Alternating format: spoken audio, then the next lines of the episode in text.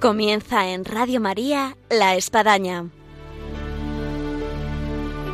Un programa dirigido por el Padre Arturo Díaz desde el Monasterio de la Encarnación en Ávila. Buenos días, les habla el Padre Arturo Díaz. Bienvenidos a La Espadaña.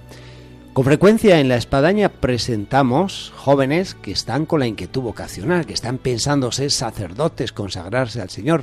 Pero en este caso, y también es muy bueno, tenemos un sacerdote que está cumpliendo 25 años de sacerdocio y ha venido aquí a nuestro monasterio de la Encarnación como parte de esa celebración. Así que pues vamos a hablar desde esa montaña de lo que supone 25 años de sacerdocio para que él nos venga a contar lo que ve hacia atrás, de lo que ya vivió, lo que está por delante, Dios mediante. Así que adentrémonos en este mundo maravilloso del sacerdocio y en este caso de unos 25 años de celebración. Bienvenidos a la espadaña, que ahora comenzamos.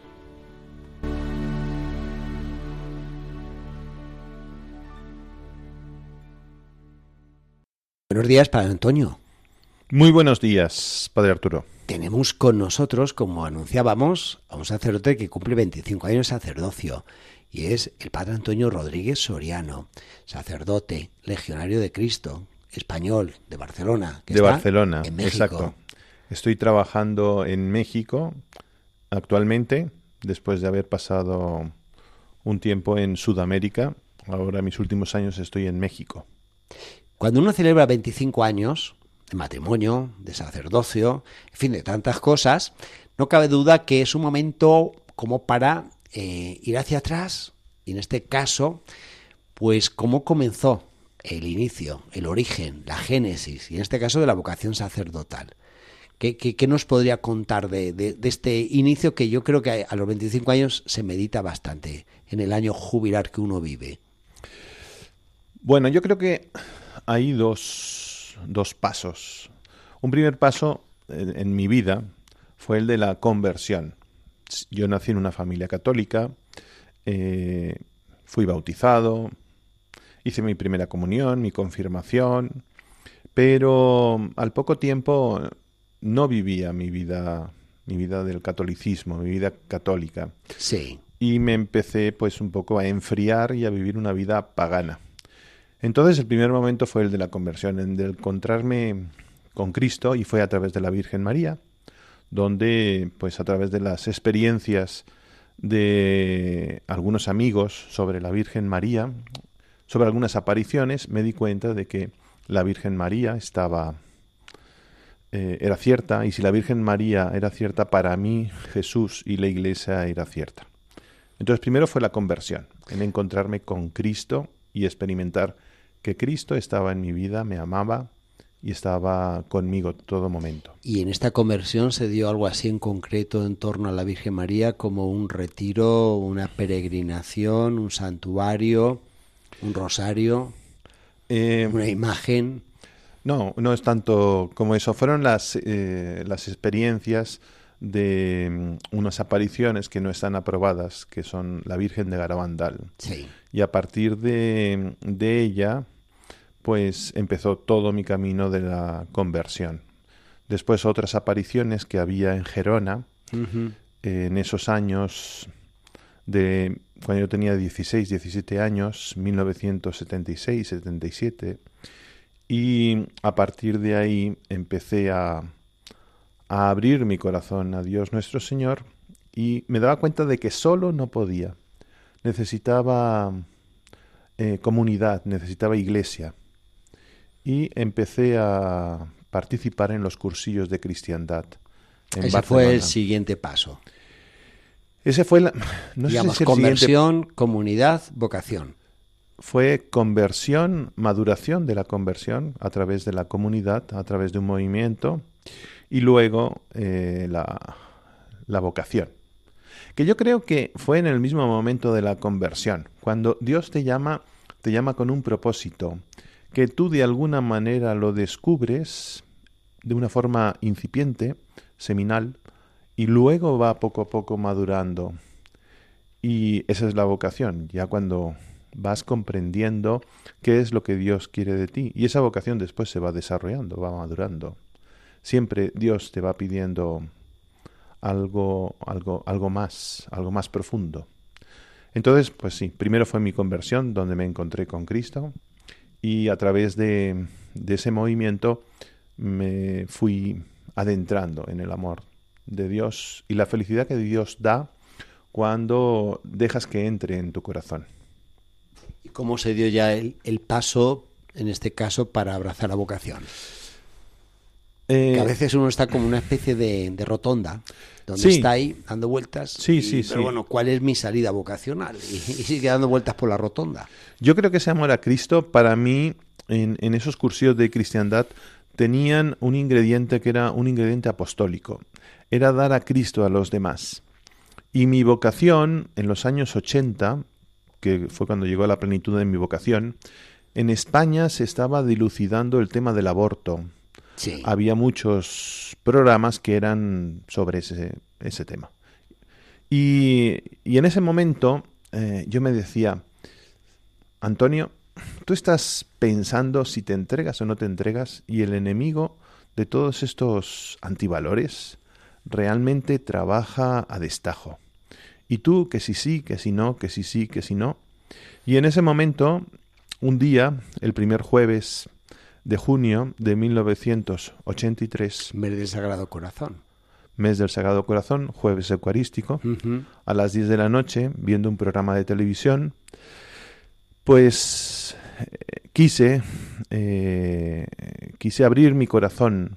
Me sentí tocado por Dios nuestro Señor a que abriese mi corazón y le dije, sí, Señor, eh, si me quieres para ti, pues soy todo tuyo.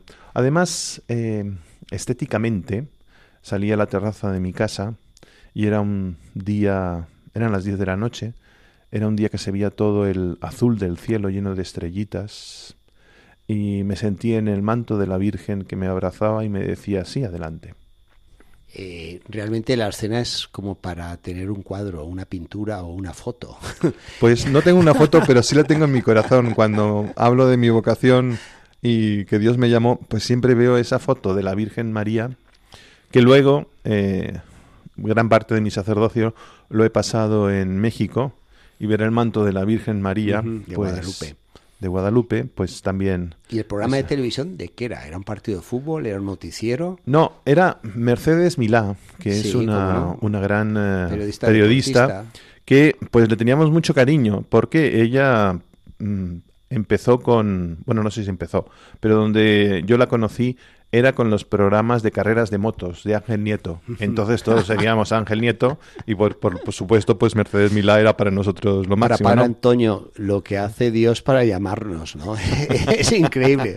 Un programa deportivo de Mercedes Milá viendo motos. con Bueno, no, pero no era deportivo en ese momento. El programa era un programa ya de variedades donde Ah, ella estaba entrevistando Ya. a un doctor español que estaba a favor del aborto. Ah, bueno, bueno, a ella me parece que la cosa es un es- ya más diferente. tocante para, para ver la vocación, pero vamos, no obstante, Dios es tan ingenioso que nos puede llamar de cualquier forma, en cualquier momento, y bueno, creo que es parte de esta historia que está relatando aquí el Padre Antonio. Sí, y cuando ves que Dios quiere que sea un predicador, que sea un testigo, yo creo que es lo que más te ayuda a realizarte, a ser feliz y a que tu vida se llene de plenitud. Este es el inicio. Ahora Ese bien, es el inicio. Una vez en este caso, eh, usted entra en el noviciado de Salamanca, de la Legión de Cristo, y comienza No, no entré en el etapa- noviciado. Ah. Eh, la maduración de la espiritualidad del movimiento Reino Christi, eh, Dios quiso que la comenzara como consagrado del Reino Christi, Ajá. que me ayudó mucho a ver todo el espíritu y todo lo que era el movimiento Reino Christi a través de otros compañeros que estaban en el movimiento consagrados, que habían venido desde que eran pequeñitos, y vi toda la dinámica del, del movimiento Reino Christi. Después de unos años, después de seis años, pasé a la rama sacerdotal e hice mi noviciado en Salamanca. Pero ese espíritu misionero, ese espíritu de ser apóstol, era lo que al principio de mi vocación me había tocado y que la veía en su plenitud a través de esta vocación de la Legión y del movimiento Reino Christi. En esta mirada hacia atrás, eh, ¿cómo puede describir los años de formación en medio de lo que supone, lógicamente, eh, el estudio, el dejarse a sí mismo, el abrirse a, la vida comunitaria, a la entrega, a la donación y llegar al culmen de lo que es el día de la ordenación sacerdotal. Los años de formación realmente fueron muy hermosos. Mm, tenía muchos momentos de silencio para hablar con Dios. En el noviciado, esos momentos de adoración, esos momentos donde uno leía el Evangelio sin prisas, eh, esos momentos donde uno, haciendo labores, recuerdo que nos hicieron una prueba para ver si podíamos cantar o no cantar. Y el padre Antonio Herrero era el que dirigía la prueba. Para ver si me metían en el coro. Para ver si me metían en el coro. Entonces hizo la prueba y canté tan mal que me dijo, mire, cuando nosotros tengamos coro, usted puede especializarse en ir pues ayudando en la casa en otra labor y poder hacer mucho bien para en la cocina sí. En los baños. Pero todas esas cosas eran eran muy hermosas no porque encontrabas a Cristo como dice Santa Teresa entre los pucheros y eso pues eh, me ayudó a ir eh, encontrando a Cristo eh, en las grandes cosas en el apostolado, pero también en esos momentos de silencio y de oración, ¿no? Hoy que yo estoy ahora en Ávila y nos estaban comentando ahí en el museo cosas muy hermosas de Santa Teresa, de lo que vivía, y, comentaban que la vida de comunidad era muy importante para Santa Teresa y la vida de silencio para estar con, con el amor, con el enamorado, ¿no? Y los años de formación son esos, irte formando, ir conociendo la comunidad, pero tener muchos momentos para estar con Jesucristo, que es tu gran enamorado. Es como, como eso, como la esposa, como el esposo, y quieres estar con él. Entonces, pues eso ayuda mucho. Aquí donde estamos eh, haciendo este programa de la espadaña para Radio María, aquí está la, foto de, mi ordenación sacerdotal en este caso la gracia de haber sido ordenado por el Papa Juan Pablo II. Cuando la gente entra aquí la ve y dice, uy, mira qué, foto, bueno, es el día de mi ordenación sacerdotal. Pero es a lo que yo voy. Uno, como ordenado, ve más allá de la foto, de lo que supuso eh, subir la escalinata, arrodillarse, que, que, el obispo ordenando le ponga uno las manos, eh, le imponga y le constituya sacerdote para la eternidad. Eh, en su caso, ¿qué nos puede narrar de, ese momento de, la ordenación? La ordenación fue el 22 de diciembre de 1996 en Roma con 19 con 20 padres que estábamos siendo ordenados. 19, pero hay otro que se ordenó en otro momento, pero somos de la misma generación. Y lo que yo puedo eh, recordar es cómo dentro de mis limitaciones Dios nuestro Señor a uno lo escoge. Como dentro de nuestra, eh, pues, miedos que tenemos, eh, debilidades, ¿no? Somos muy vulnerables y sin embargo Dios nos proyecta. Dios tiene un sueño para nosotros y en ese momento de la ordenación, cuando el cardenal Ángelo Sodano, que fue el que tuve la gracia de que me ordenara, me puso las manos ahí en la cabeza, eh, Dios confiaba en mí. Muchas veces nosotros no confiamos en nosotros mismos, ¿no? Empezamos a ver cuáles serían las características de un sacerdote. Estas 20 características. Y tú dices, jo, solamente tengo tres o cuatro. Sí. Eh, y dices, no, no, no, no llego, ¿no? Pero es que Dios, Dios te, te capacita, Dios te, te proyecta, Dios. Entonces, el agradecer que Dios se fijara en mí, me escogiera para poder ser sacerdote, eso para toda la eternidad. Siempre seré sacerdote, siempre estaré llamado a ser otro Cristo dentro de mis limitaciones. Y uno lo que tiene que ver no es tanto qué es lo que puede hacer, sino dejarse tocar por Dios y que Él haga a través de uno mismo. Está tocando una música que nos habla de la vocación, del sacerdocio y vamos a hablar precisamente, fue esta música de lo que fue su inicio sacerdotal. Ya como sacerdote, ese primer, vamos a decir, sí, choque de celebrar esas primeras misas, esas primeras confesiones, de tener que predicar, en fin, de lo que supone ser sacerdote. Así que escuchamos la música y regresamos.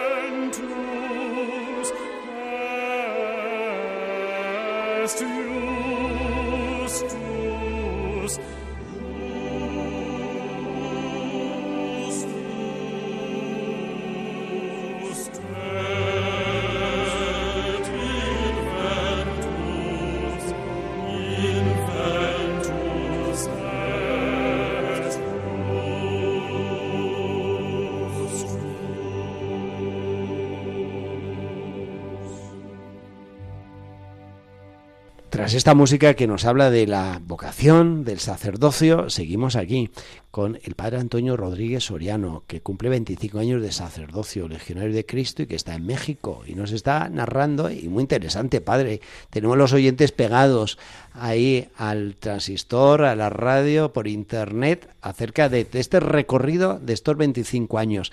Nos habíamos quedado en un punto que luego sé que la gente ve, porque pues, la gente no suele ver a los seminaristas por lo general, en cambio sí ve al que celebra la misa, al que predica, al que confiesa, al que va por la calle con su clérima. Eh, ¿Cómo fue para usted así este inicio sacerdotal, este choque pastoral? Yo creo que lo que fue una verdadera pasada, dirían hoy, un verdadero asombro, eh, son dos cositas que tiene el sacerdote. Uno, eh, la consagración y otro, la confesión. La confesión y la unción de los enfermos. Eh, esos dos espacios yo creo que es lo más hermoso que tiene el sacerdote. Cuando uno consagra, cuando uno hace su Eucaristía, saber que que Jesús te da la posibilidad de decir, esto es mi cuerpo. Y, no dice que esto es el cuerpo de Cristo, sino esto es mi cuerpo. Yo me estoy identificado con sacerdote sacerdote víctima, sacerdote pastor, sacerdote que se entrega por la humanidad y poder traer a Cristo, eh, ser un Belén, ser un pesebre para que venga Cristo, pues es una verdadera pasada. Eh, es muy hermoso, eh, te sientes indigno y te sientes súper agradecido. Y lo segundo es el de la confesión. La confesión en los primeros años de sacerdote eh, es que la gente se abre, la gente te abre el corazón, te, te enseña sus miserias, sus, sus heridas. Se cree que eres cura, se cree que eres sacerdote, y con toda confianza te ponen ahí sus heridas, sus pecados. Y cuando tú vuelves a decir, yo te perdono, yo te absuelvo de tus pecados, pues es, es que Jesucristo se pasó con nosotros, porque nos dejó eh, el poder traerle sacramentalmente y el poder perdonar los pecados. Lo mismo que la unción de los enfermos. Cuando te encuentras enfermos que están en ese momento algunas veces pues trágicos de sus vidas porque están en esos últimos momentos y abren los ojos y tú le estás dando ahí la unción de los enfermos. Eh, pues ahí te das cuenta cómo eres pues ese medio que Dios ha escogido para llevar el amor eh, a esas personas para llevar el alimento a esas personas. Entonces pues mis primeros momentos de sacerdote lo que era celebrar la misa, lo que era pues poder confesar, lo que era mm, saber que soy otro Cristo con todas mis limitaciones, pero que Cristo me escoge pues te llenaba, te realizaba, te daba una felicidad pues muy profunda y, auténtica. Después de esta vivencia inicial del sacerdocio en lo que supone la administración de los sacramentos, y en este caso, como está remarcando aquí el Padre Antonio, eh, lo que es la confesión, la opción de enfermos, lo que es la Eucaristía, eh, a la luz de estos 25 años, yo imagino que están pasando muchas imágenes, muchos recuerdos, muchas personas, muchos nombres, muchos lugares. Eh, que, mm, destacar quizás a lo mejor, digamos así, como, como anécdota o como vivencia eh, especial, delumbrante de estos 25 años?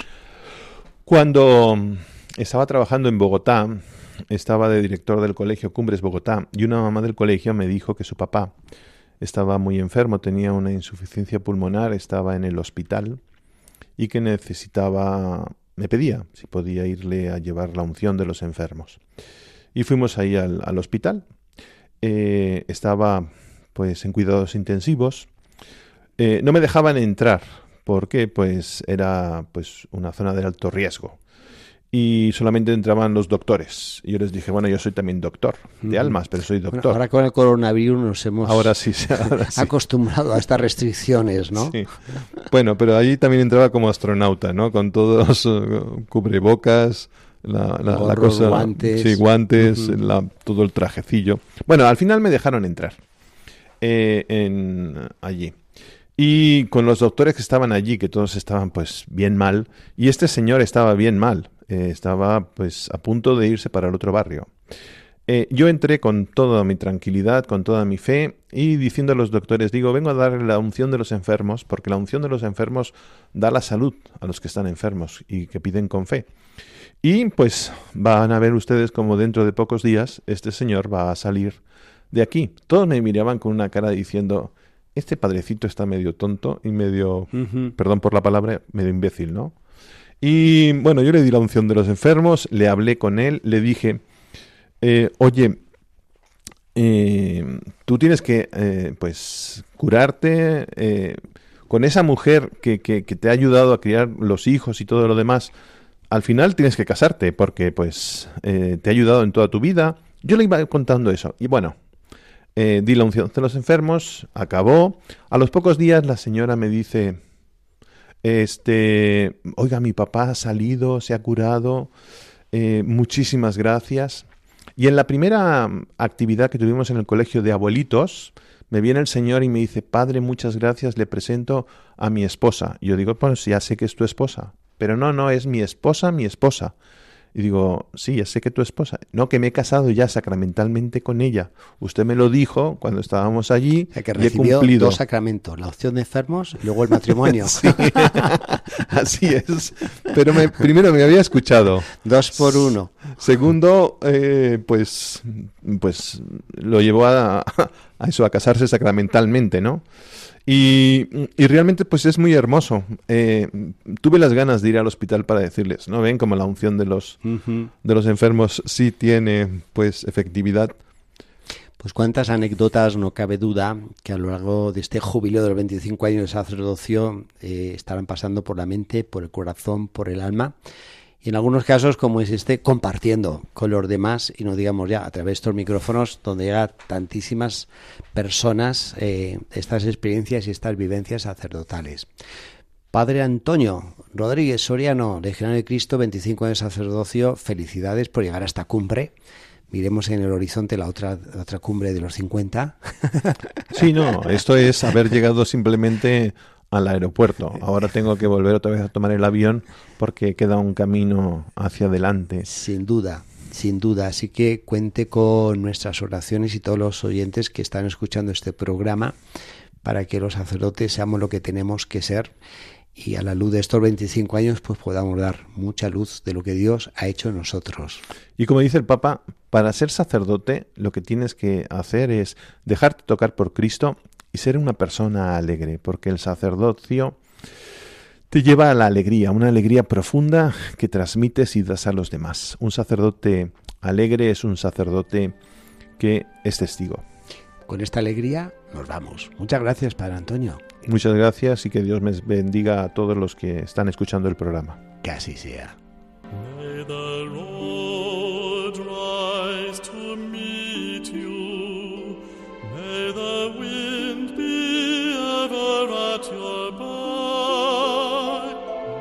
Llegamos así al final de nuestro programa, que como siempre nos ha sabido como a poco, pero ahí queda y que lo podamos eh, disfrutar y encomendar a los sacerdotes y en este caso a los aniversarios de 25 años eh, que hemos tenido con el padre Antonio Rodríguez Soriano. Desde aquí, desde Radio María, La Espadaña, un saludo y quedamos emplazados para el próximo viernes, Dios mediante, a las 11 de la mañana. Hasta entonces.